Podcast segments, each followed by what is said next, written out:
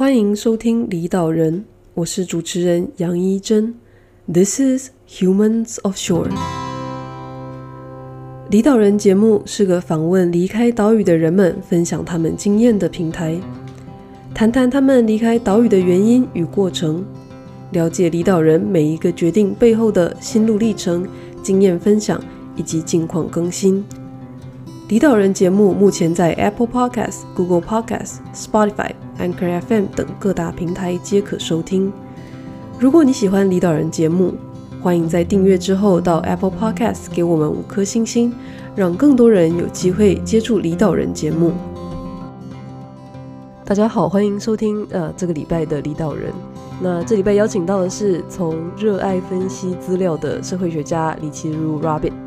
那 Robin 现在是在普林斯顿攻读社会学博士，那曾经在纽约时报担任资料分析师。那所以讲到资料分析，就是我自己的膝反射，就是台湾之前常常在讲什么大数据啊，blah blah 的那种感觉。那所以希望可以今天透过这个机会来请，就是 Robin 来跟大家聊聊，就是到底什么东西是就是资料分析的领域。那这门专业需要有什么样的技术或者是呃知识背景？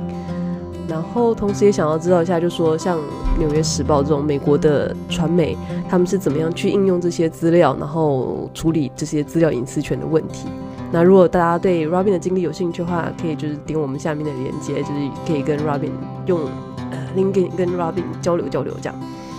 所以呃，能在一开始的时候，请呃 Robin 简单介绍一下自己。李真好，然后离岛人的听众大家好，我是 Robin。呃，我现在是在像李真说的，就在普林斯顿念社会学的博士。然后之前呃担任过资料分析师，我有在纽约时报工作过，呃，在纽约时报做呃行销的行销部门的分析跟广告分析。呃，在之前也曾经帮在一个呃算是 healthcare 医疗的一个物理治疗的诊所当过资料分析师。Robin 是。什么时候离开台湾的？就是为什么会离开台湾？大学的时候就来到呃，到美国，从台湾到美国念念书。然后我大学毕业之后，也就是继续留在美国念研究所工作。大学的时候是，也就是直接在做呃这种资料分析相关的领域嘛？就是资料分析。他感觉上有点像是就是工程师的感觉，我也不知道，还是他是统计学的一部分。所以我在大学大概应该是大三、大四的时候，呃，暑假有一次实习到了呃漫威 Marvel。那那个那个暑假的 intern 的实习的时候，就算是做一些比较一般的呃商业啊、营运跟行销的的实习。那其中有一次的 project，那我的主管就问我说：“哎，你要不要做做看一些统计的分析？”因为他知道我有在修一些统计的课，那他就说好啊，一个他就跟我建议说，诶，其中一个方法可以是，你可以试试看去分析票房，就是看用前两周的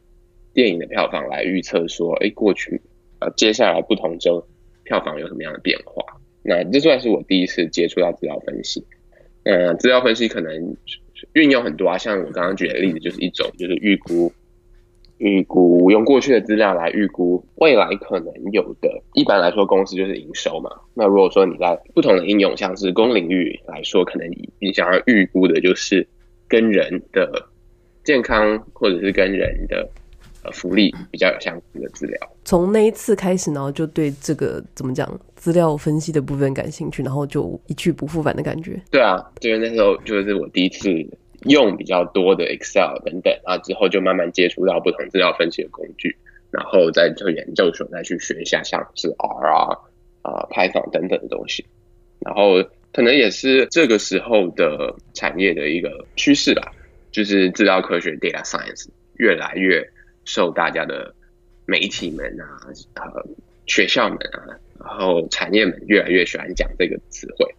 然后就。搭着这个顺风车。刚刚 Robin 提到的是，就是你在你在 Marvel 实习的时候嘛。那像你 Robin 后来有在纽时去做资料分析，这样。那像纽时的部分，又是就比如说像你的工作内容啊，或者说他们是怎么样去运用资料分析这个部分的呢？那纽约时报我们可以这样的传媒，一般来说它需要营运有两种，一个是写新闻内容，第二个是本身公司的营运。那在这两块部门，newsroom 跟 business 这两个东西都是需要资料分析。那新闻部门就是比较容易，我们常常看到一些很酷的资料图片、资料图档啊，呃呃，视觉化啊，那些比较有趣的的东西。那我并不是在那部门，那我在部门是在帮助呃这个公司分析呃广告营运跟订户营运的部分。那在订户营运的部分，通常资料分析在传媒语回答问题，就是说怎么样的行销手段最有效果？我们各种行销手段它的回报率是多少？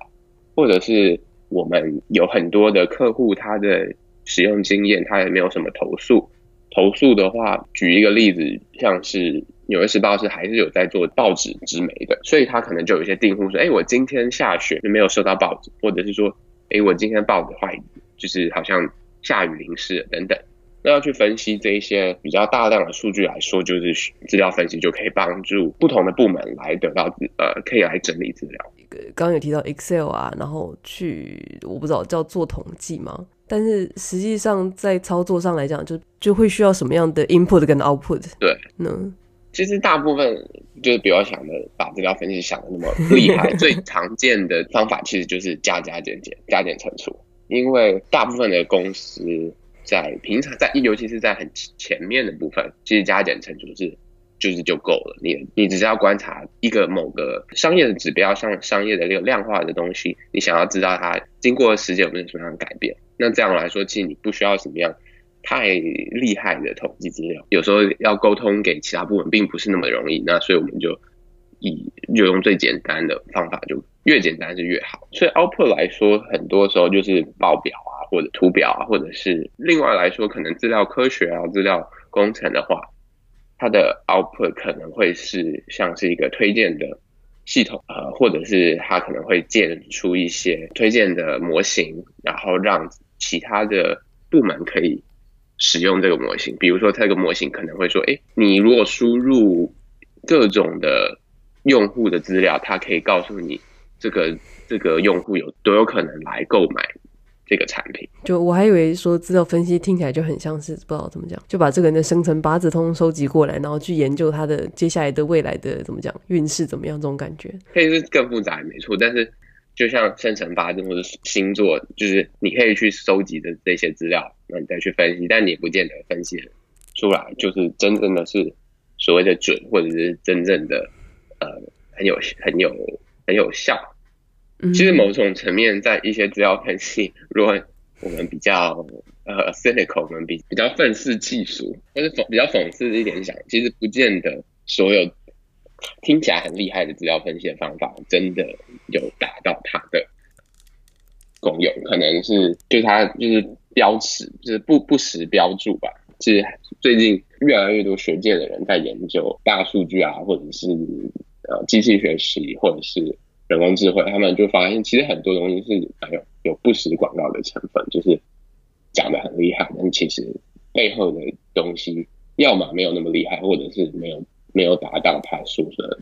他说的效果。这跟隐私有一点关系，就是说，比如说脸书，他们会收集大家使用资料嘛，就是说你喜欢点哪一类型的广告，或者你喜欢看哪一类型的，那他就会根据你的喜好，然后去给你更多相关的消息、讯息啊，或内容啊，这种感觉。就感觉上听起来很很很厉害、很可怕的感觉，但其实好像就是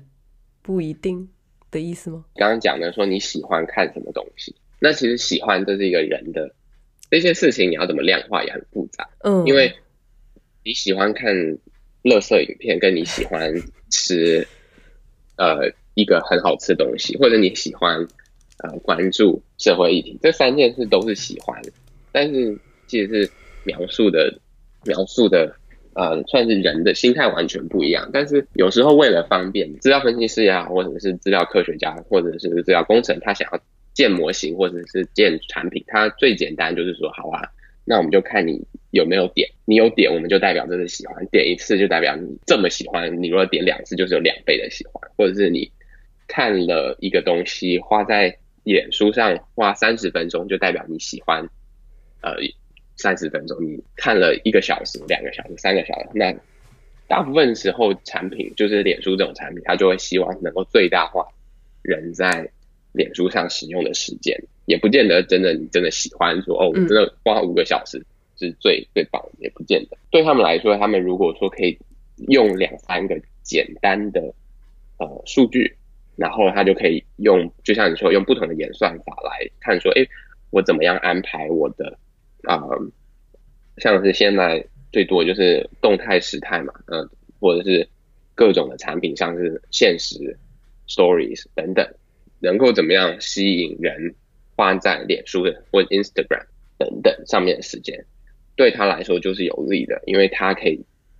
我们花越多时间，就代表越有机会在他的投看到他投放的广告，那他投放广告，他就可以卖给其他的啊啊、其他的公司。所以其实还是就是以简单的。就是是资料最好使用的感觉嘛，就是去把它做简单的量化的感觉嘛，越好嘛，对吧？因为越好这这越好这个字是嗯，还蛮值得去笼统的说对谁好嘛，对不对？对，就是对公司赚钱赚最多，但是不见得对使用者是真的。你可能会说，哎，我怎么花了三个小时在那边花脸书，然后也没有跟朋友真的。出去玩，或者是说也没有跟朋友讲个电话，或者没有怎么样。但脸书不管你啊，脸书它最重要的是它要能够最大化它的金钱嘛，它的金。那所以说资料科学现在越来越多，大家可以去值得思考是说，哎，我被最大化的东西是什么？这真的是我想要的吗？那我觉得，不管是资料分析师自己在公司需要多想这样的问题，多去问公司。跟其他人讨论说，哎，我们现在最大化的这样的一个呃模型真的有意义吗？其实我们消费者也要想说，哎，我们的呃心态、我们的我们的环境、我们使用的产品，是不是真的被简化到我们想想要的那几个数字、那这那几个数字？我觉得这是值得我们去思考的问题。刚刚一开始的时候就有讲到，就是关于像大数据啊这种很对，现在好像没有人在讲，可是以前很多人在讲这种数据这种名词，资料分析啊这种这种这些东西是一一样的意思吗？还是他们中间有什么微妙的差异？大数据当然就是这二十十五年比较有在讲吧，但是做的东西，资料探勘啊，data mining 啊。这种东西可能就是上一个时代的，比如说可能两千年一九九零到两千那一阵子，可能就有资料看看这个名字。那在更久以前，其实 AI 这个名词在数十年前就已经出现了，所以这也都是我觉得它都是一波一波的，呃，嗯，媒体也好，呃，公司也好，或者是因为公司要应征人，他需要一些有心厉害的职称这样子，呃。比较容易找到吸引人去转职，或者是吸引人去念这一方面的科系。对啊，那我觉得它名词是随着就时代不同，就是你可能用的工具会不一样，然后用的量、动资料量会不一样，资料的长相会不一样。比如，比如说现在有手机，所以我们就更有更多的个人的这个呃地点的资料。那在可能二十年前，大家没有没有没有数位手，就是没有 smartphone。你就没有那么多地点，地点没有那么关于消费者的地点的资料，但是你也有知道，你也知道不同的店在哪里，这也是一些地点的的资料。那但是就是说它的量跟形态会比较不，就会有改变。嗯，所以其实都是类似的东西，就只是就是叫行销，行销或者是呃顺应潮流，所以改名字。对啊，毕竟比如说。可能对一个人，比如说，对啊，我觉得那样的成分比较大一点嘛。所以我被糊弄了这么久，其实他们都是一样的意思，就是没有没有想象中那么复杂。对，就是加加减减，不是啊，就是用用不同的资料库里面的档案加加减减。像刚刚就是稍微有提到一点点，就是关于资料啊跟隐私权这个部分，脸书这几年就是吵得还蛮凶的嘛，嘛，Google 最近也有一些问题，但。呃，就是以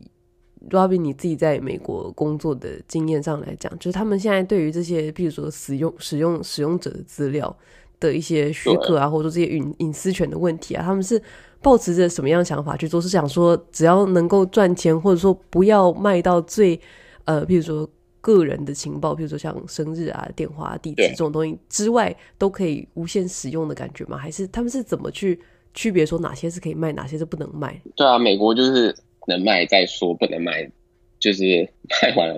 大家消费者或者政府觉得这个问题在在停止，所以跟欧洲的在隐资料隐私权来说，美国跟欧盟的的态度其实是蛮不一样的。欧盟的话，比较可能是消费者的权益也好，或者是网络的网络的一些工作者，他们比较有意识，然后也有比较在立法。那美国目前还都还没有太多的，其实是有啊，就是二三十，就是几十年前有一些知道隐私权的部分，但是是还蛮蛮蛮松散的立法。这一一两年开始，美国有，尤其是加州嘛，加州应该是明年他会开始立法关于网络资料权的使用。那所以现在很多公司就是为了要符合这个加州立法的东西，所以他们需要改变一些呃他们的传送资料或者是储藏资料的方法。就是欧盟的这个 GDPR，一二零一六年就通过了，那是在二零一八年开始需要要求。各个公司需要去执行。那在这为了符合这样的情况，美国有不同的网络公司啊、媒体公司，他们就要开始改变，说，哎，像你现在比较，像现在最明显的是，你去不同的网站，他就问你说，哎，你有没有同意这个？他就会跳一个 cookie policy，然后你有没有？他就要问说，哎，你有没有同意，就是接受我们的这些使用 cookie 的政策等等等等等，这些就是回应 GDPR 才需要那种的改变。这样子，那但是当然，你可能一般消费者会觉得说，一直其实跟我没什么关联，就是我如果不想要给，我还是得，就我要看这个网站，我还是得我接受。那但是其实蛮有趣的是，我觉得最有最值得注意的是，你可以现在是你可以跟不同的网络公司跟他说，哎，我想要得到我所有在你们里面我的资料，因为这算是在 GDPR 保障的一个权利，就是说你有权利得到。就是他们有你的资料，有多少你的资料，就是你可以跟他要的要求的。你也可以跟他要求说，哎，我希望把不同我所有的资料去删除，就是把我遗忘，叫做 right for right to for be forgotten。如果是比较好的公司，他们就会比较愿意去执行这样的的客户的要求吧。像，的，可是当然也没有那么，就是真的会去。写信说：“哎，把我的资料全部寄给我，或者是说把我的资料全部忘掉的人，也是目前还是属于是少数的部分。这有点像是我之前前一阵子弄到 Google 吧，就是 Google 它好像现在可以把你所有的资料，就是不管是你是 Google Drive 啊，还是就是各式各样的对地方东西，所有东西都可以载下来。就是对，但是载下来之后也不知道要怎么使用，但是可以载下来。就是你讲的很不错，就是可以载下来。那然后，那其实我觉得。”这是有几个可以去想的，就是说可能的性啊。一个是载下来，一个你知道说，如果你今天想要换另外一个公司，你如果可以载下来，就是就是目前都算是一个假设了，就有这个概念叫做 interpretability，可翻译性、可转换性，interpretability 就是说可以转换的部分。举一个例子吧，就是你不会说，假设我用电话，我想要换门号，换了门号之后，你的手机等等等等就需要换，这是这是，或者是你想，我今天不想要用一个电信公司，想换另外一个电信公司，我就需要用不同的手机。当然之前有那个大众电信等，那可能不太一样。但是如果，但是我们其实如果是做社交媒体也好，就像 Facebook、Twitter、Instagram，在这些的情况下是很难去转换的，就是你。他是被你是被绑住了，被 lock in。那其实对消费者来说，消费者他能够改变的机会就越来越少。所以说，其实如果你如果可以下载所有的东西之后，或许下一步就是说，哎，我们可以怎么样协定说，让你要转换不同的啊、公司的服务就更容易。那当然，公司不会希望，一般的公司不会希望他你去转换。但是如果说这，但这就算是一个消费者的权益嘛，就像是说，哎，我希望食品上面有标志，食呃里面为了食安，里面有知道我有什么样的内容。大部分公司其实一开始也不喜欢这样的规范，但是其实后来发现，呃，消费者发现，哎，这些东西是一方面它可以比较安全，二方面它可以去知道说他更想要吃的是什么，他觉得说，哎，他比较。放心也好，或者说他想要控制体重也好的，或者想要控制营养成分也好，他就更有能力来掌握他这样的资讯。可以从这个角度去想，去想象说，哎，我们有了这些资料之后，我们可以做什么？对非相关的人来讲，其实就还是一个很笼统的感觉嘛，就说，嗯，所以到底可以干嘛？啊、所以大部分人才会这么不在乎吧？就说，因为自己也拿来不知道要干嘛，啊、所以就会变成说，好像被别人拿走也无所谓的感觉。对，换一个例子，就是说，今假设就像 Amazon，它现在不是提供很多，就是有你的购物资料等等等等。对，如果说你可以把你的购物资料啊，或者是浏览资料等等，全部输出。给另外一个电商，然后电商这个另外一个电商可能可以说，哎，如果你换到这里，换到给我们，你根据你可能可以省多少钱？如果有能够把这些资料做得更呃流通的话，哦，这是一种可能的方法。但是到底，当然你觉得，当然你也可以想说，哎，其实我不想要给这些东西给另外一个电商，但是但是至少你就是如果说你没有被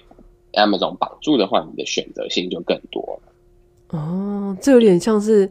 我不知道为什么，就是听起来有点像是这个，就是换手机门号一样的感觉。对，就是你就是你换到换手机，对你换到别家之后，然后他还给你一个就是新入会优惠，然后然后过几年你跟他解约，然后再去跟别人就是这样。对啊，然后可以吸吸马吸马吸马换叫什么？完了，完全忘记那个名字叫什么。算了，放弃。对啊，就有有类似那样的可能性存在吧。那当然，到底具体可以有什么样更好是是是，就是我们做新创的也好，或者说做想想象也可是可以再多想的。嗯，所以像嗯。像刚刚那个就还蛮有趣的，我觉得像是像是你刚刚提到那个 Amazon 的部分，Facebook 啊，像像 Google 其实都有点就是使用者基本上是免费的状态，但是他们是从，譬如说从广告或者是说从其他地方去做这个，就是去找收入，所以就有一种不知道，我自己有一种拿自己的资料当做是货币一样的感觉，交易出去，然后换得他们的产品这种感觉。没错，对啊，就觉得。基本很多的免费的，呃，所谓就你不用真的付钱的服务，都是在这样的一个模式，就是你把你自己的，你为了想要使用这样的呃服务，然后你觉得说，哎，我可以给他一些资资料，但是你也可以去想说，我要给他多少。像台湾这方面的讨论，好像还蛮，好像没有什么公司在讨论类似的东西吗？对，我觉得可能一方面是因为这些大的平台都还是在美国的公司，所以。呃，如果要讨论，其实反而就是不太会有人去讨论。那但是其实另外一个方面来说，呃，如果说台湾自己想要创一些比较呃，不是只是靠广告来支持的公司来说，其实去更关心这一些的议题，说不定是对台湾新创公司是或者有兴趣做新创公司的人，反而他可以就是找到一个比较特别的一个角度吧。因为他就是可以，如果假设他提供一些服务是，嗯，是要一从用户缴一点点钱，但是或许他可以，你的你的资料就不需要被再拿去当货币，你不得你自己不是变成所谓的商品，data mining 资料探探，这是一个呃可能有人听过的名字，那这就是像是挖矿嘛，但是矿是谁？其实矿就是。使用者的资料就是矿，那你就觉得说，哎、那你真的想要成为商品吗？你也想要被就是这样子交易来交易去，还是你可以付一点钱，然后你得到你想要用的服务？像比如我知道，嗯，就有一些服务，像什么 ProtonMail 啊等等，这些就是 email，那你就是每个月或者每年付他一些钱，然后你就可以使用 email，那你就不用担心说，哎、你就不见得会被一，你觉得可能。你就比较没有被 Google 绑住嘛，因为 Google Gmail 很方便，但是你变成你有 Google，你就等等等等其他的浏览资料都都比较容易，嗯，你就容比较容易在 Google 的那个生态圈里面。有时候这种讨论就很像是你反而最有资源的人才能够，就是你要你如果假设要不用 Facebook 不用 Google，你还要有足足够的资源，不管是钱也好，或者是知识也好，或者是技术也好，去使用别的那。其实这又是另外一个问题，就是你不太可能去强迫所有的人能够都做这样的一个转换。对，对，对啊，对，对啊，不然这样好像是很蛮还蛮，就是还蛮就是伪善的吧？就是说，哎，你必须就是还蛮精英主义的感觉。对，Google 可以做到这么大，因为它给使用者免费，所以大家都可以有一个 email，大家都可以有搜寻引擎，然后可以。但相对来讲，就是出卖自己的资料。对啊，当然，就是说，其实它有很多是，并不是就是非黑即白的部分，就是说，并不是说，哎，我全部的隐私跟完全没有隐私。比如说，你可以呃，像是呃所谓的广告来说，就有一些是做。数位广告还是有，还是需要的吧，因为网站它需要存活，它需要数位广告，或者是说公司需要卖东西，它想要用广告来触及不同的人，但是不见得需要用一些很奇怪的，比如说根据你的复杂的浏览记录来说，我们觉得这个你可能会喜欢等等等等等，不见得需要用这样，为什么呢？因为有两个，一个是要做这些的东西也蛮花钱，就是要。雇佣很多的资料科学家也好，或者资料工程师、电脑工程师，或者是负责买卖呃的这个产品的人，产品经理也是要还蛮贵的嘛。所以做了这么多，不见得真的呃消费者能够呃更，就是不见得真的是能够更好的。阿炳，你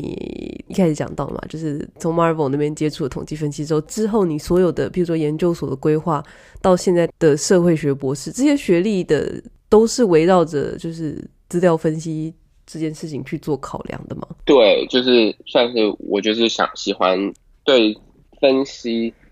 就是呃人的行为啊，或者是公司的行为比较有兴趣，所以我我选择了呃专业的科系，就是算是有接触到一些统计跟资料分析，但是同时也会去思考一些呃比较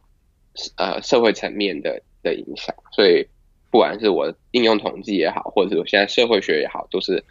呃需要嗯这两方面都需要去呃去思考的。因为毕竟我比较我不是只是做理论的统计研究，我也不是做理论的呃资料分析的方向，一些更厉害的方法，这这比较不是我专注的部分。Robin，你自己最想要做的部分现在是什么呢？我现在对于 AI 跟 Machine Learning，就是机器学习还有人工智慧，他们在社会上的。啊，影响是什么？然后会不会有一些不均等的部分？像前一阵子有一个呃，苹果就推推出了 Apple Card，对，然后他们就是就是如果说是一个啊家庭，然后夫妻的话，就是财务金钱是一样的，但是结果他们推出来之后发现说，哎，太太比较拿到的这个信用额度就是远小于先生，那这就是。这就很有问题嘛，就是说你凭什么这个资料明明是一样的，你的这个那竟然会有很不一样的这个难那个信用 credit line 的差异？那这就是一个很值得去讨论的现象，就是说我们现在越来越多的政策也好，或者是说资源分配也好，是用自动演算法。那如果说是没有人在监测，没有人在看，说哎这个组有没有什么问题，是不是有没有乱乱做一通，就会有像。不均等的现象产生。某种层面，因为资料分析都是拿过去跟已知的资料去猜测之后应该怎么做，所以说如果以前社会就有不均等，反而用更大的 machine learning 也好，或者是演算法也好，有时候可能会面临的风险就是我们可能反而只是在这样的不均等变得更更多，会把它反而更加深这样的一个不均等的情况。那这是我有兴趣研究的东西。我觉得这个议题还蛮值得去探讨。是很多演员，明明就是女主角跟男主角，为什么男主角的薪水就是比女主角高呢？就是两个人的戏份是一样重的。我觉得这就跟你刚刚讲的那个 card 的关系就很，就是有让我想到这件事情吧。就是说，就是十个女十个女性都只有一万的额度，然后十个男性都有一百万的额度。那 AI 想理所当然的也会以这个资料做 base。去推论说男女之间的差别就是应该要一百倍这样的感觉。Robin，你想要做的有点像是去检测吗？这些资料喂下去之后会产生什么样的东西的感觉？对，没错，你我觉得你的例子很好。然后，对啊，我的对我有兴趣的说，诶，我们要怎么去检测？怎么去帮助不同？把这样的议题就是讨论的更简单易懂吧。嗯，最近在想这个例子，食品都有不同的营养营养成分。那我们做这些演算法等等的东西，也有这样的一个食品的成分，就说，哎，我知道里面有多少的脂肪，多少的反式脂肪，多少的防腐，或许在演算法也应该有类似的资讯吧，就是资讯可以更透明，这样子使用的人可以知道说，哦，原来你是用了这些东西来做出这样的一个服务。听起来觉得食品比人类好处理，但是食品也是人类处理好几十年才才有的嘛，对啊，以前可能最就是做一些加，尤其是加工食品开始的时候，就也是很可怕啊，有老鼠在你的。你的汉堡的肉里面啊，或者是乱放。那当然，到了这几这这现在还是有很多这样的问题吧。就以食品拿假设的话，就脑袋里面蹦出的那个肯德基的配方，就想要知道说，哎、你到底加了什么？这样，对，哎、欸，你的炸鸡里面加什么？死都不给你，绝对不会把这个独家秘方的资料给你的。这样，这感觉上也很难，对哈，也会遇到一些瓶颈，就是祖传秘方瓶颈。没错，当然祖传秘方我们也没有说一定要透明化这些东西，只要你祖传秘方不会最后的那个结果不会让你吃了，然后可能头脑长就是长得不好啊？你也没有那么在乎说他到底是怎么做？你可能只是在乎说他的卡路里有多少，不会有，对啊，或者说你吃的不会有很。就是像塑化剂这种东西嘛，就是就是 Robin 是统计跟社会嘛，那纽时的时候，就是也是在做资料分析的同事，也是类似，就比如说统计学背景的嘛，还是这蛮好的问题。像是如果是同个部门的话，呃，如果是有，其实还蛮还难蛮难说的，不见得。就是说，当然大家都会做资料分析，因为才能够在就是被应征工作，但是。有一些同事以前是念像是经济系，有一些同事是念像性别研究，有一些人同事是念呃就是音乐的，有一些人同事其实是先从表演艺术，然后之后再去转的。所以其实也是因为这十年越来越多人呃对资料分析、资料科学有兴趣，所以学校也好，或者是外面的补习班也好，有很多。资料分析的课程，那很多人想要转职，他们就会去去上这样的课。那即使他一开始不是，不见得是花了三四年读了统计，不见得三四年读了，他也是可以在就是《纽约时报》的资料分析部门工作。对，所以还蛮杂的。我觉得是就是算是蛮，就是它不是一个很很一定说，哎、欸，我非读这个系我才能够做。这样的工作，像资料分析啊，会觉得比较适合呃哪一种类型的人？譬如像以建筑来讲，好，它就比较像是创创造型的嘛，就是创创意型的。对。那像资料分析的话，它比较像是适合哪一种类型人去做的工作呢？资料分析还蛮重视团队合作的，因为对，所以是需要你不能太不喜欢跟别人打交道。但是当然，它它跟比较传统的，我们说。业务啊，他当然不是一直跟人打交道，因为你还是你还是要花很多时间在电脑前面，就是抓资料啊、写 code，然后做报表。但是你还是需要了解说，哎，别人比较想要知道的答案是什么，就是他比较好奇的问题是什么。特质来说，可能你需要能够，呃，你需要能够不介意在电脑前面坐一阵子，然后想不同的问题怎么解决，但是你也是需要。呃，另外一方，你还是需要适度的跟别人知道怎么样。别的同事，比如说，哎、这个资料怎么抓？那这个抓完之后，你们呃，你们呃，你们部门，因为他要跟不同部门的合作，所以他需要知道说，哎、欸，别人能够去体会说，哎、欸，别人部比部门在意的东西是什么？就是以职场来讲，就是欧美对于就是。职场的那个叫 work-life balance，应比亚洲更重视。这是听起来吧，应该是这样。因为我们在录音前，我们才聊到，就是你说日本的可能新年工作放假，说不定还会突然周末被老板叫回去做事情。那当然，在美国有一些职业，你要 on call 啊，你也是要不见得能够完全放假。但我觉得至少美国啊，美国可能没有欧洲那么。好吧，我也不知道，但是大家还蛮重视 work-life balance 的，就是比较大家比较重视说，哎，四十十个小时，三十五到五十个小时工作时间，然后呃一年可能有一定的休假，但是每个公司还是差蛮多的，我觉得。我自己听到还蛮多在美国的朋友在聊，亚洲的话不会特别去 social 嘛，就是怎么讲，去跟人家建立联系这件事情。要不你自己有常常去参加这些活动吗？就像你说的，蛮多哎 meet up，然后蛮多活动的都可以去参加，因为人多吧，人多的大城市就比较容易说，哎，嗯，不同的你想要认识一下类似产业但是的人，但是你不想要只跟公司的人。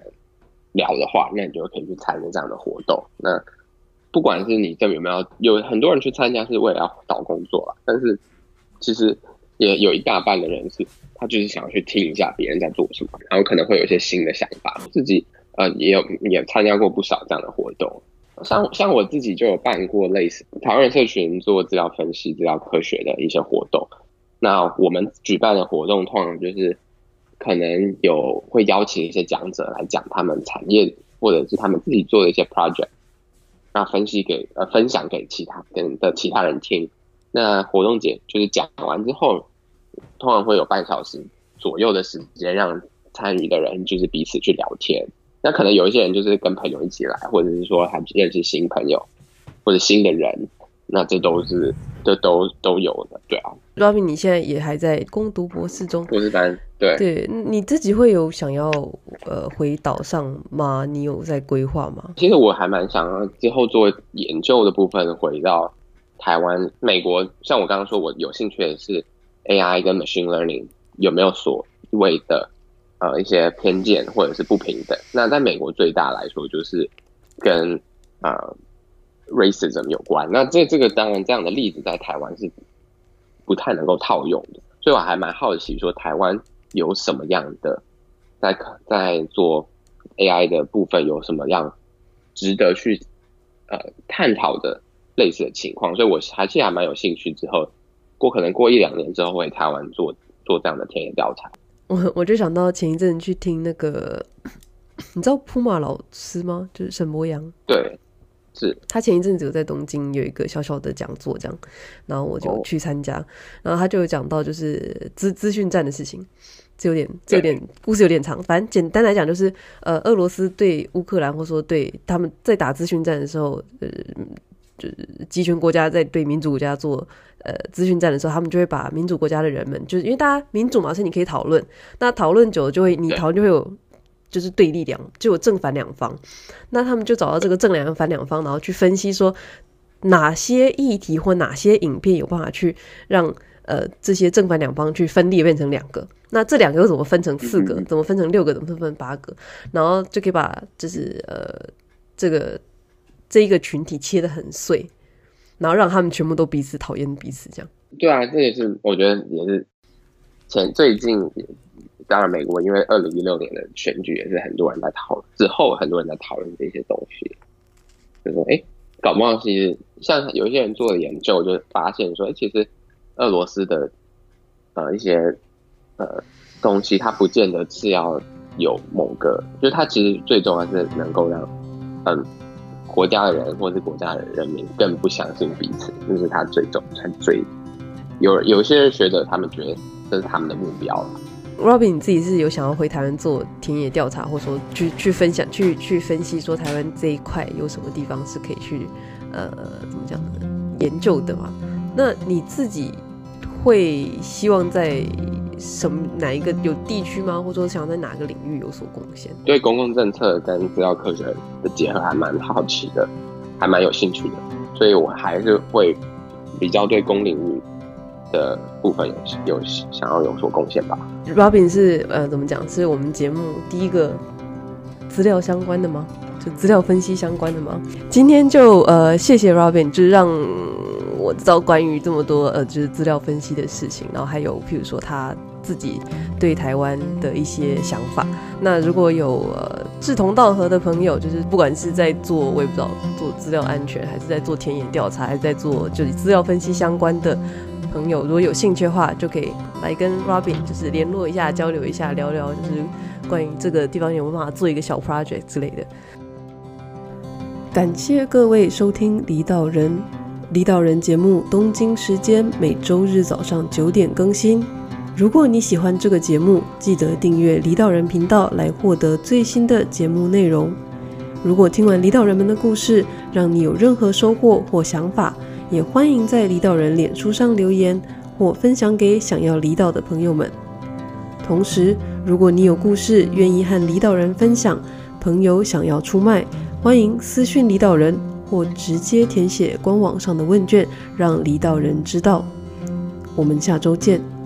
我是主持人杨一真。This is Humans of Shore。